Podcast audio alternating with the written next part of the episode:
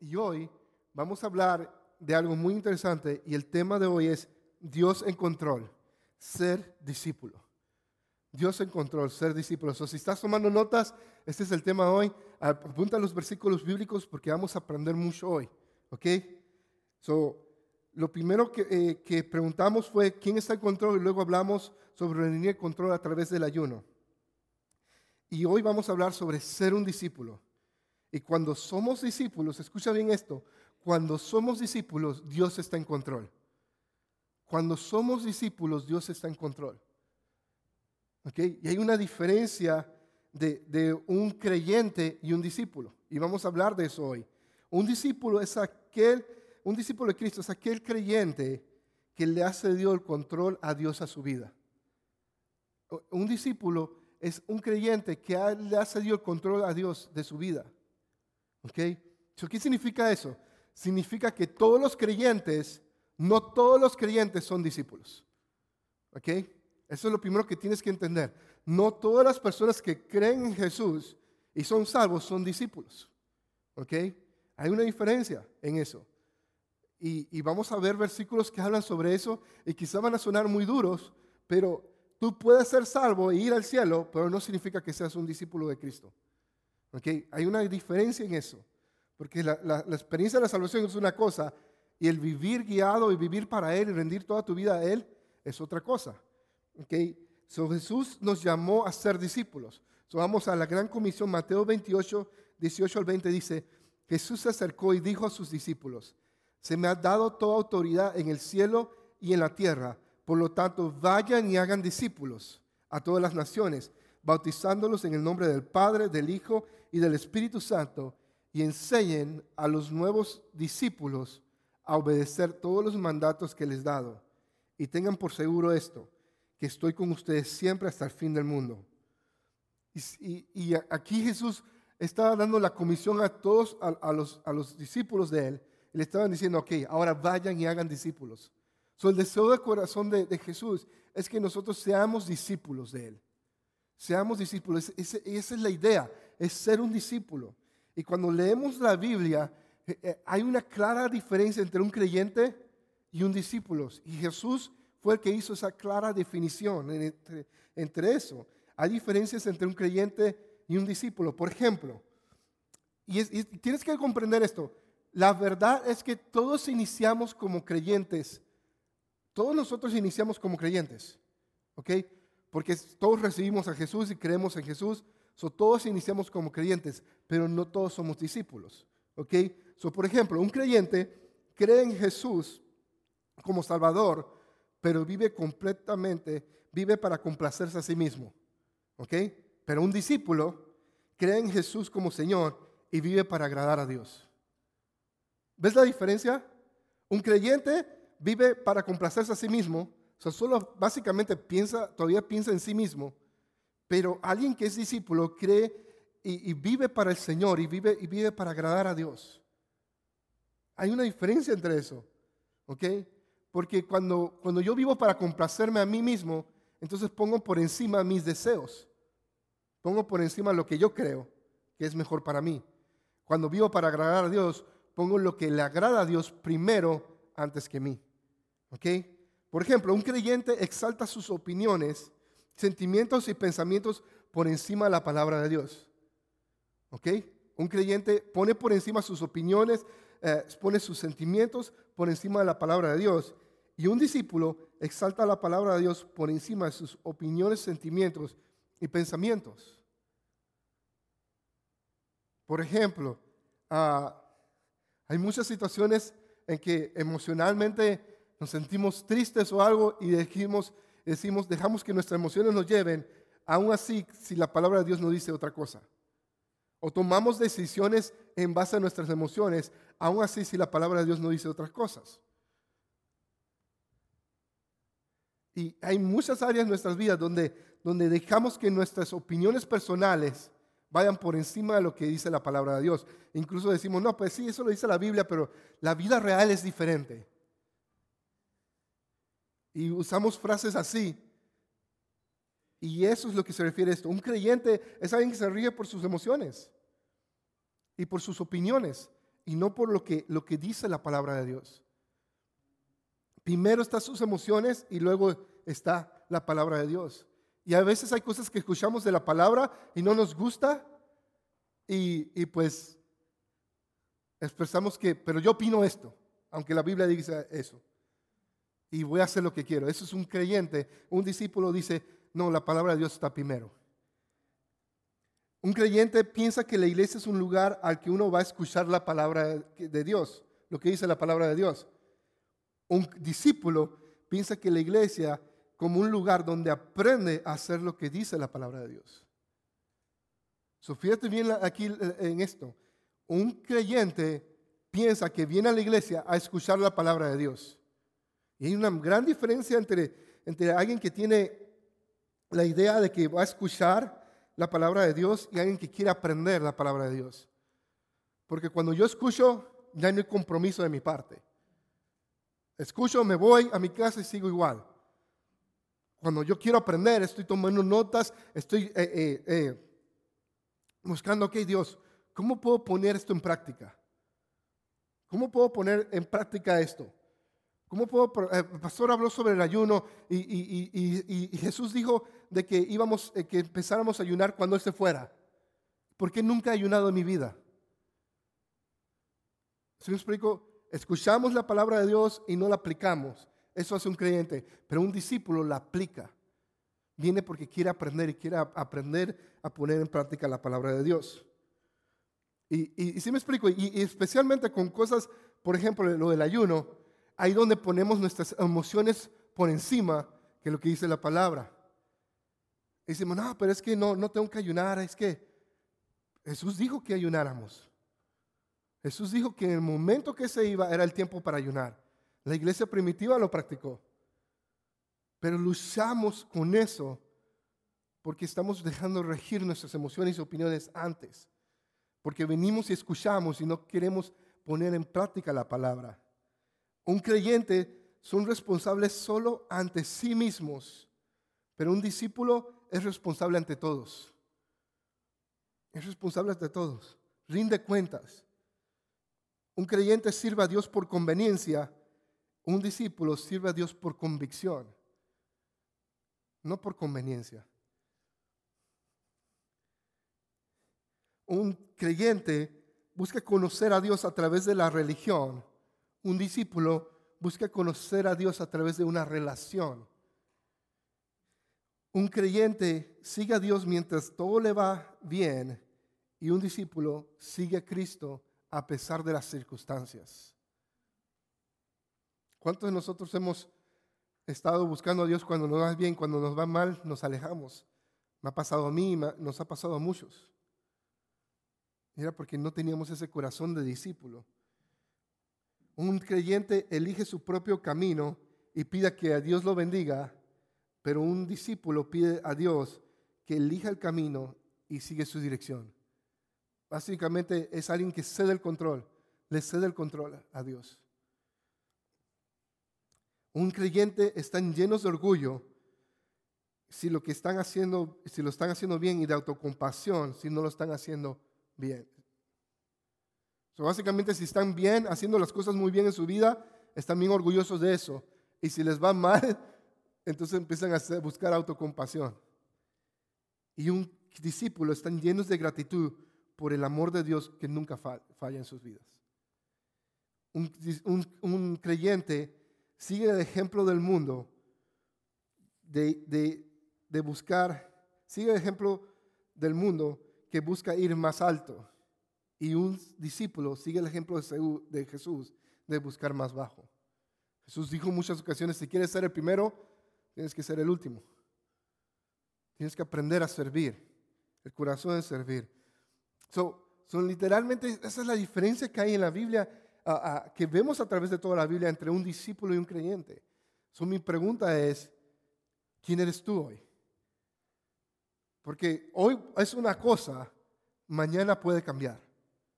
O, o el final de este mensaje puede cambiar. So, ¿Quién eres tú? No me tienes que decir una pregunta retórica antes de que alguien diga algo. Ah, pero, ¿quién eres tú? ¿Un creyente o un discípulo? ¿Viniste aquí a escuchar la palabra de Dios hoy o viniste aquí para aprender y aplicarla? ¿A qué viniste hoy? ¿A qué has venido los últimos domingos en tu vida? ¿Simplemente escucharla o ponerla en práctica? Porque un discípulo la pone en práctica, pone en práctica la palabra de Dios. No solamente cuando se predica, sino cuando la lees en casa. La pones en práctica. Un discípulo está apasionado por, por buscar y obedecer a Dios. déjame leerte unos capítulos de la Biblia que, que quizás son uno de los más difíciles de leer. Ah, porque pensamos de que Jesús nunca diría esto. quiero aclararte esto, ¿ok? Todo lo que vamos a leer, Jesús lo dijo. Y todo lo que Él dijo aplica en este momento en nuestras vidas. Y puede sonar para algunos difícil y dicen, no, ese no es mi Jesús. Pero te digo, fue Jesús el que dijo estas palabras. Y, las dijo con mucho amor, ¿ok? So, no te sientas condenado para nada. Entiende esto. Dios te ama, pero quiere algo mejor para ti. Y por eso buscas llevarte a más. So, mira lo que dice Lucas 14, del 25 al 33. Está Jesús hablando. Dice, verso 25, una gran cantidad de gente caminaba con Jesús. De pronto Él se volvió y les dijo, so, fíjate bien, hay mucha gente que lo está siguiendo, multitudes, ¿ok? Que habían estado con Él. En este pasaje estaban siguiéndolos por todos lados, ¿ok? Gente que creía en Él, que creía de que Él era el, Mesías, ¿ok? Y mira lo que empieza a decir Jesús. El verso 26. Si algunos de ustedes quiere ser mi qué? Mi discípulo, tendrá que amarme más que a su padre o a su madre, más que a su esposa o a sus hijos, y más que a sus hermanos o a sus hermanas. Ustedes no pueden seguirme al menos que me amen más que a su propia vida. ¿Ok? ¿Qué hacemos con esto? En serio, ¿qué hacemos con esto? Porque, porque se nos ha pintado la idea de que para ser un discípulo de Cristo es nada más hacer una oración de aceptación y ya. Pero la realidad, mía lo que Jesús está pidiendo. Te lo voy a leer otra vez porque quizás lo leí mal. Dice, si alguno de ustedes quiere ser mi discípulo, tendrá que amarme más que a su padre o a su madre, más que a su esposa o a sus hijos, y más que a sus hermanos o a sus hermanas. Ustedes no pueden seguirme a menos que me amen más que a su propia vida. Está difícil eso, ¿verdad? Pero te pregunto, ¿vale la pena? Si sabes lo que Jesús hizo por ti y sabes lo mucho que Dios te ama, Dios te ama con amor eterno, dice la Biblia. Dice la Biblia que el Dios te amó antes de crear la tierra, antes del fundamento de la tierra. Dios ya te amó. Y si tú no has entendido el amor de Dios, si no entiendes el amor de Dios, te digo esto, no conoces a Dios. No conoces quién es realmente Dios. Cuando Jesús dice esto, no lo dice en regaño, Él lo dice, él lo dice, hey, si alguno de ustedes quiere ser mi discípulo, tendrá que amarme más, más que a tu esposa, más que a tus hijos, más que a todo, más que a tu propia vida. Y, y son palabras difíciles. ¿Por qué son difíciles? ¿Te acuerdas del primer mensaje de control? Es porque nos cuesta ceder el control a Él. Porque cuando la idea de que hay, otra, otra versión que dice, tendrán que ah, rechazar a sus padres, a sus madres, a sus hijos. Hay otra palabra que es más fuerte, en una, en una traducción creo que es la Reina Valera, que usa una palabra más fuerte. Aborrecer. Dice, tendrán que aborrecer a sus padres, a sus madres.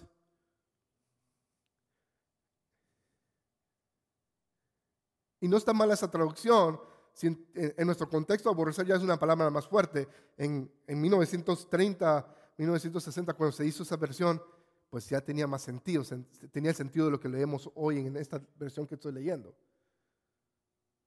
Pero la idea de que ames más a Dios que a tu esposa, que a tus hijos, que a tus propios padres y madre, ames a Dios más que tu propia vida, es algo difícil. No porque no se pueda hacer, escucha bien esto, sino porque queremos tener el control. No queremos, básicamente, sabemos que es bueno que Él nos dirija y que nos guíe, pero nos cuesta porque de alguna manera tenemos que sentir el control de eso. Por ejemplo, ¿cuántos de ustedes les gusta, pasan mucho tiempo viendo los reels de Facebook o de Instagram? Yo sé que muchos se la pasan viendo los videos, porque no soy el único. ¿Han visto los videos de los Telsa, Telsa, Telsa, de los carros automáticos que se manejan solos? Y, y, yo he visto los videos, yo me imagino si yo una vez me monto en uno de esos carros, ¿ok? Y, y, lo ponen en piloto automático, el carro puede manejarse solito a cualquier lugar. So, yo vi, vi un video de cómo se fueron de un estado a otro estado por como 12 horas el carro manejando solo. Pues yo me imagino ponerme en ese carro y sabes qué, y la primera vez ponerlo en piloto automático, voy a tratar yo de poner mis manos siempre en el, en el, en el, en el timón. Porque no estoy acostumbrado. Porque dudo o creo o, tengo mis dudas si realmente ese carro puede llevarme a ese lugar. Que si, especialmente si me voy acercando a otro carro, si va a frenar. ¿Ok? Ahí es la parte que yo, yo me voy a paniquear si me subo un carro así. Porque, porque sé que en, intelectualmente que va a parar, que va a funcionar. Pero por alguna razón quiero yo mantener el control porque me hace sentir seguro. cuando no le cedemos el control a Dios, lo que hace es que revela nuestras inseguridades nuestras inseguridades de nosotros estar a cargo y no confiar en Él. Aunque sabiendo que confiar en Él va a ser lo mejor para nosotros. Se dice, ustedes no pueden seguirme al menos que me amen más que a su propia vida. Verso 27 dice, si ustedes no están dispuestos a morir en una cruz y hacer lo que yo les diga, no pueden ser mis discípulos. ¿Comprendes esto? Pero, pero cuando lees eso está, es como bien difícil de hacer, pero cuando entiendes de que tú le cedes el control a Él, entonces tiene sentido. Tiene sentido. No te importa morir por Él. Y, y, empiezas a decir frases como la dijo Pablo, dijo que para mí de morir es ganancia. E, es, es diferente cuando, cuando estás realmente cediéndole el control a Él. Y entonces si eres su discípulo, si puedes vivir. Por eso Él dice, si ustedes quieren ser mis discípulos, tienen que hacer esto, tienen que hacer eso. Gente que está dispuesta a morir, como, como veíamos en la, en la serie de Hechos, un Esteban, un Felipe, que ni siquiera eran de los doce apóstoles, pero gente que estaba dispuesta de darlo todo por Dios, porque le estaba cediendo el control a Dios, estaba confiando que no importa lo que pasara en sus vidas, les iba a, iba a ir bien, porque Dios está en control, porque Dios cuida de ellos. Entonces yo pensaba en esto esta, esta semana, le decía a mi esposa, le compartía, ven, yo hice muchas locuras. Y, no, no locuras así de cosas malas, sino cosas por Dios que creo que hoy lo pensaría mucho más. Pero cuando yo estaba en la escuela bíblica en el 2000, creo que fue el 2008, ah, decidí irme a México a, servir en una iglesia donde mi esposa asistía con el pastor Argüello, donde aprendí mucho. Y, y yo llego a México. Fíjate bien, yo llego a México y recuerdo que pasaron como unas tres semanas y los pastores me dicen, ¿y, y no, no, no levantaste apoyo? Yo, no. no, no, no levanté apoyo. Tenía que hacer eso. Yo me fui confiado que Dios iba a cuidar de mí. Y te digo esto, por un año y nueve meses que estuve ahí, lo único que yo recibía por semana eran 200 pesos mexicanos. Para aquel entonces el cambio del peso estaba como a 12.50 o 13, 13 pesos. estamos hablando de casi 20 dólares a la semana. La iglesia me proveía el lugar donde quedarme. Sin embargo, yo tenía que pagar la cuenta de la luz, el agua y un teléfono que no necesitaba, pero lo pagaba porque era parte de lo que, de lo que tiene que hacer. Y con esos 200 pesos surgía todo. Por semana. Luego Dios me dio la oportunidad de enseñar como maestro en, el Instituto Bíblico de Saltillo. Y ahí cada vez que enseñaba eran como unos 400 pesos más. Dios nunca me abandonó. Dios nunca me abandonó. Porque yo fui con la idea, y sabes que Dios va a cuidar de mí. Y cuando pensaba en eso esta semana, decía, men, qué locura. ¿Cómo uno, uno hace cosas por Dios? Y ahí te das cuenta de que, de que realmente cuando decides sentarte en ese Tesla que maneja Dios, puedes simplemente quitar las manos y relajarte y puedes ser simplemente un discípulo. Y es la diferencia entre un creyente y un discípulo. Le cede totalmente el control a Dios. Dice, si ustedes, verso 27, si ustedes no están dispuestos a morir en una cruz y hacer lo que yo les diga, no pueden ser mis discípulos. Si no estás dispuesto a dar tu vida a, a morir quien eres tú por Jesús y no estás dispuesto a obedecer su palabra, entonces no puedes ser un discípulo de Él. 28. Si alguno de ustedes quiere construir una torre, ¿qué es lo primero que hace? Pues se sienta a pensar cuánto va a costarle para ver si tiene suficiente dinero. Porque si empieza a construir la torre y después no tiene el dinero para terminarla, la gente se burlará de él. Todo el mundo le dirá, qué tonto eres. Empezaste a construir la torre y ahora no puedes terminarla. ¿Qué hace un rey que solo tiene 10 mil soldados para defenderse de otro rey que lo va a atacar con 20 mil. Primero tendrá que ver si puede ganar la batalla con solo 10 mil soldados y ver si puede, y, si ve que no puede ganar, aprovecha que el otro rey todavía está lejos para mandar un mensajero a pedirle paz. Mira el verso 33. Por eso, piénsalo bien si quieres ser mis discípulos, tendrán que abandonar todo lo que tienen.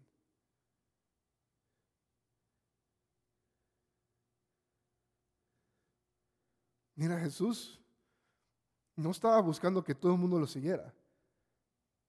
Pero la verdad no puedes decir, decir en tu vida que eres cristiano o que eres un discípulo de Cristo si no abandonas todo lo que tienes por Él.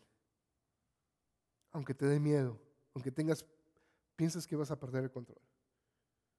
Porque yo eh, veo a través de la escritura y conozco gente que le ha cedido control totalmente a Dios su vida y le vas bien. El problema es pasar esa fase, como te digo, del carro es automatizado, es pasar esa fase y, simplemente soltar y, cuando se acerca otro carro confiar que va a frenar, aunque te dé miedo. Porque no es como esos videos que también vemos de esos carros que tienen, que frenan automático cuando alguien le pasa el frente. ¿Se has visto esos videos que, que, el carro nunca frenó y chocó la señora? Dios no es así. Dios no es así. ¿Sí me explico? En Él sí puedes confiar. En Él sí puedes confiar.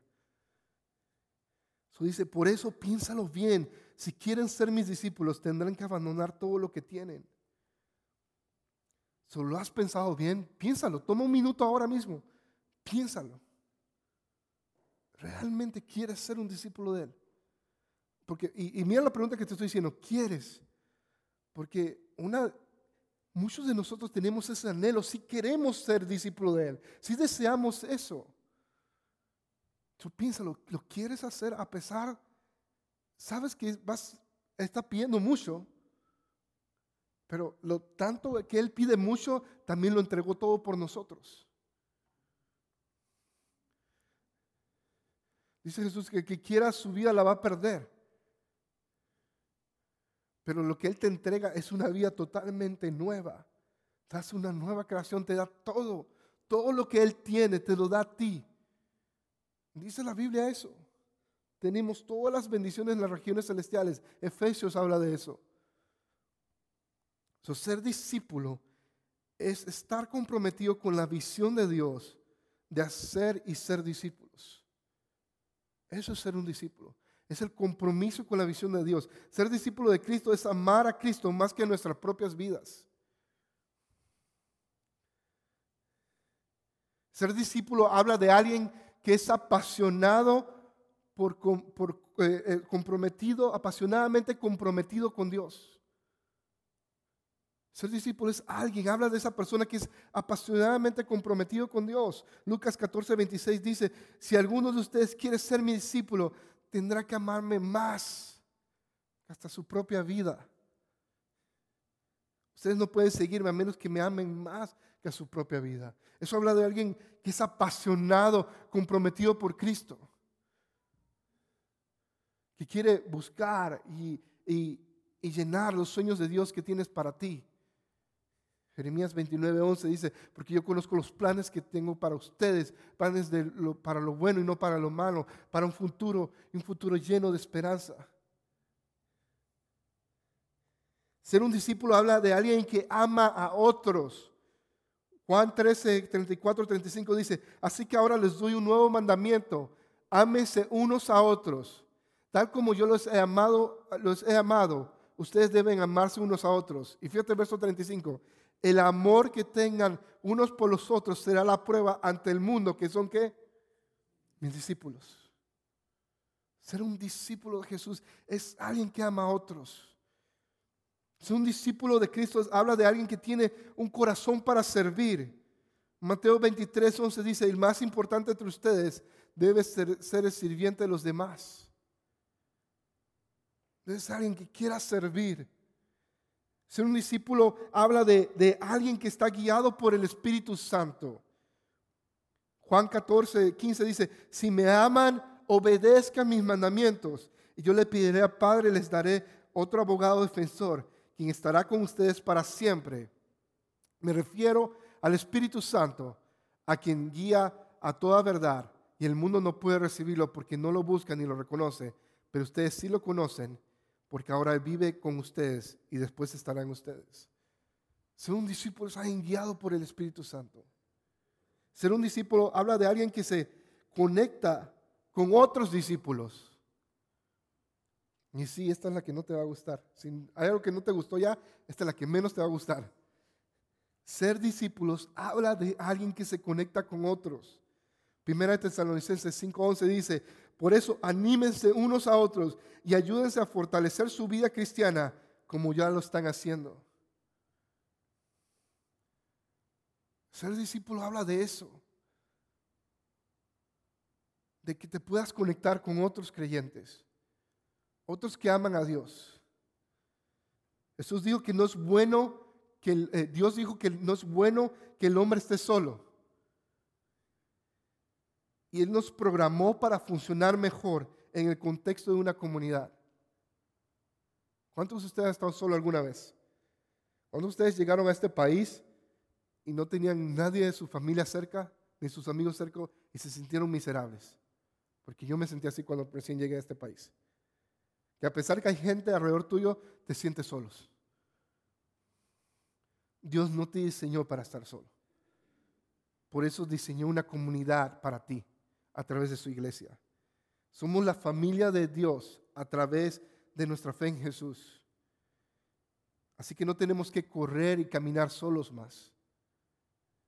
Ser un discípulo es amar a Dios con todo comprometerte con la visión de Dios de ir y hacer discípulos, de amar a otros, de ser guiados por el Espíritu Santo, de servir a otros y conectarnos con otros. Eso es lo que significa ser discípulo. Ser discípulo es confiar en Dios y ceder el control a Él. Y aquí tienes la oportunidad de poder servir a otros en esta iglesia. Aquí tienes la oportunidad de amar a otros en esta iglesia. Aquí tienes la oportunidad de, de, escuchar su palabra y crecer en, en tu fe en Cristo Jesús y aprender a ser guiado por el Espíritu Santo. Por eso tenemos, por ejemplo, el grupo de mujeres que se va a reunir este martes. Si eres mujer y me estás escuchando, tienes que asistir a ese grupo. Si te consideras un discípulo de Cristo, asiste a ese grupo si eres mujer. Porque necesitas ese grupo en tu vida. Necesitas eso en tu vida. Necesitas conectarte con otros. Por eso tenemos ese grupo, por eso tenemos el tiempo de oración los, miércoles. Por eso vamos a iniciar la oración también durante estos 21 días, también en las mañanas. So, si puedes venir en las mañanas, ven. No, no va a haber nadie guiándote, va a estar el lugar disponible para orar. De 6 a 11.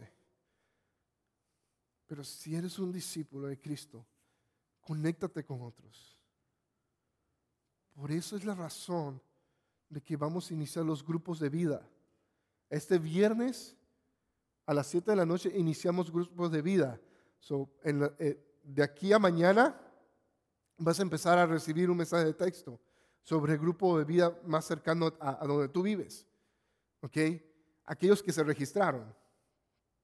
Que pasamos hace una semana una hoja y, y la gente se registró. Eso va a ocurrir empezando este viernes que viene, el próximo viernes a las 7 va, a empezar a ocurrir este, ese grupos de vida y va a iniciar a ser una semana sí, una semana no. Y ser discípulo es parte de asistir y ser parte de esos grupos. Por mucho tiempo hemos tratado de hacer las cosas por nuestra cuenta y solos. Y no funciona así. No funciona así. Pensamos que el nosotros tener el control nos va a ir bien. Y no nos va bien. Necesitamos empezar a ceder el control a Él.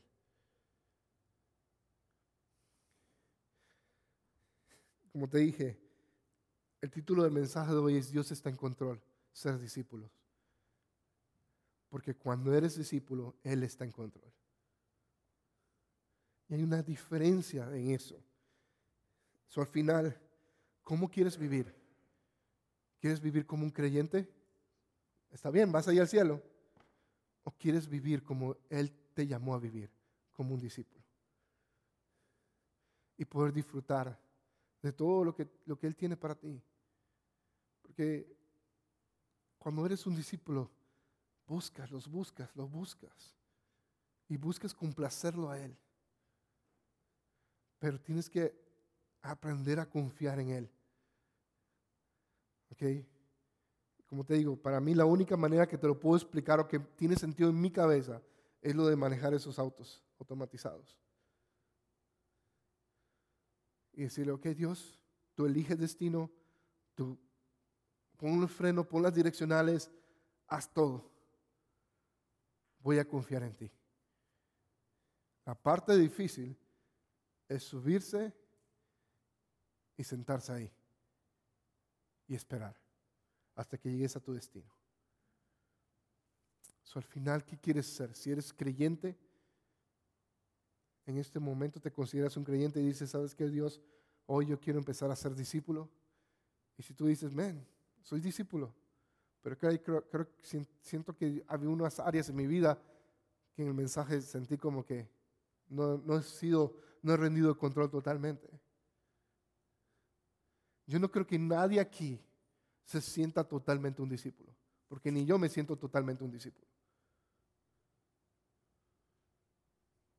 Pero lo que te digo, esto, podrías por los próximos 21 días, durante este tiempo de ayuno, podríamos probar a Dios y decirle a Dios, 21 días, te damos el control.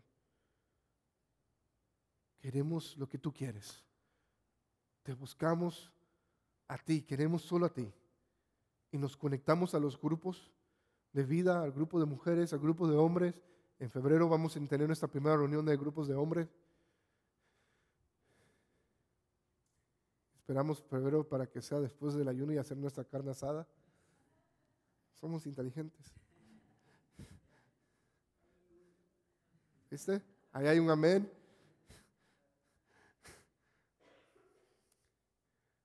Te digo, Dios va a hablar a tu vida durante estos 21 días. Cédele el control. Sé un discípulo. Y vas a ver que no te va a defraudar. Vas a ver que vas a llegar a tu destino final. Fácil. Porque dice la Biblia, cuando encomendamos a Dios nuestros caminos, Él endereza nuestras sendas. ¿Puedes, ¿Entiendes ese proverbio? si tu camino está así, dando vueltas, ¿qué dice? Él endereza. ¿Y sabes cuando algo está derecho, qué pasa? Llegas más rápido. Llega más rápido. Y a veces nuestros caminos nos llevan al mismo destino final que Dios, que Dios quiere para nosotros. Pero como nosotros estamos en control, estamos dándonos vueltas. Vamos a llegar ahí. Pero quizás llegamos ahí heridos, lastimados, porque no confiamos en Él. Cuando si lo único que teníamos que hacer era confiar en Él y Él endereza nuestros caminos. ¿Cómo puedes responder a este mensaje?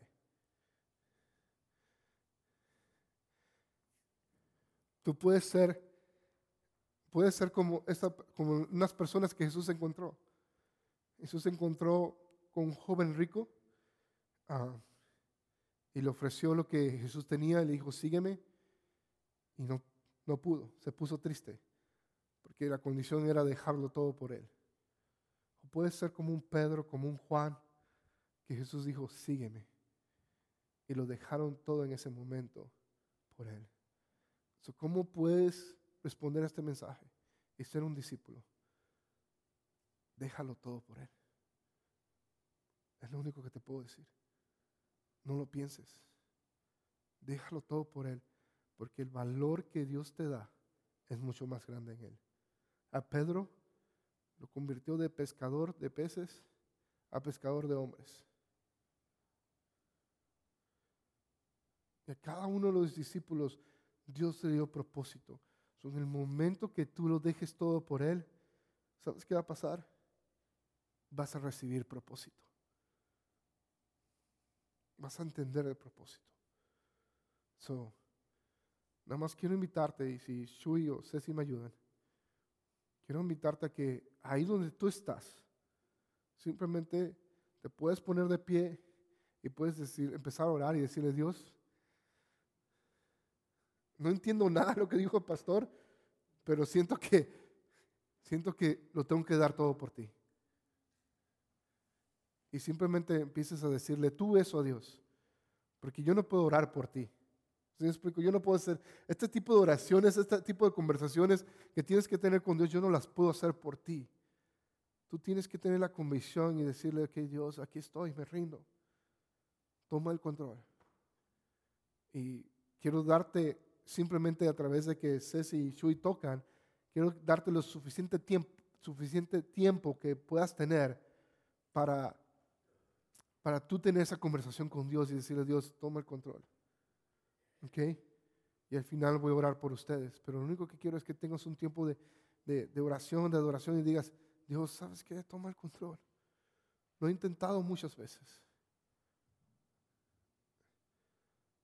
Y, y, toma el reto del ayuno, de los 21 días de ayuno.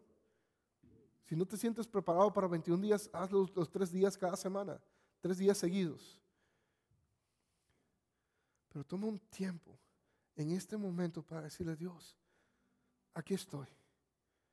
Te cedo el control. Te cedo el control de mi vida y de todo lo que, lo que tú tienes para mí. Padre, te pido por mis amigos aquí. Te pido que tú los llenes de tu espíritu en este momento y tú les hables. Y los llenes de ti, Señor. Los llenes de ti, Señor. En este momento, Señor, tú háblales y confirma tu palabra en sus corazones en este momento. Espíritu Santo, no solamente en el momento que ellos digan, Señor, aquí estoy, me rindo, Señor, te pido, Señor, que también tú los llenes sobrenaturalmente de tu Espíritu Santo. Te amamos, Jesús.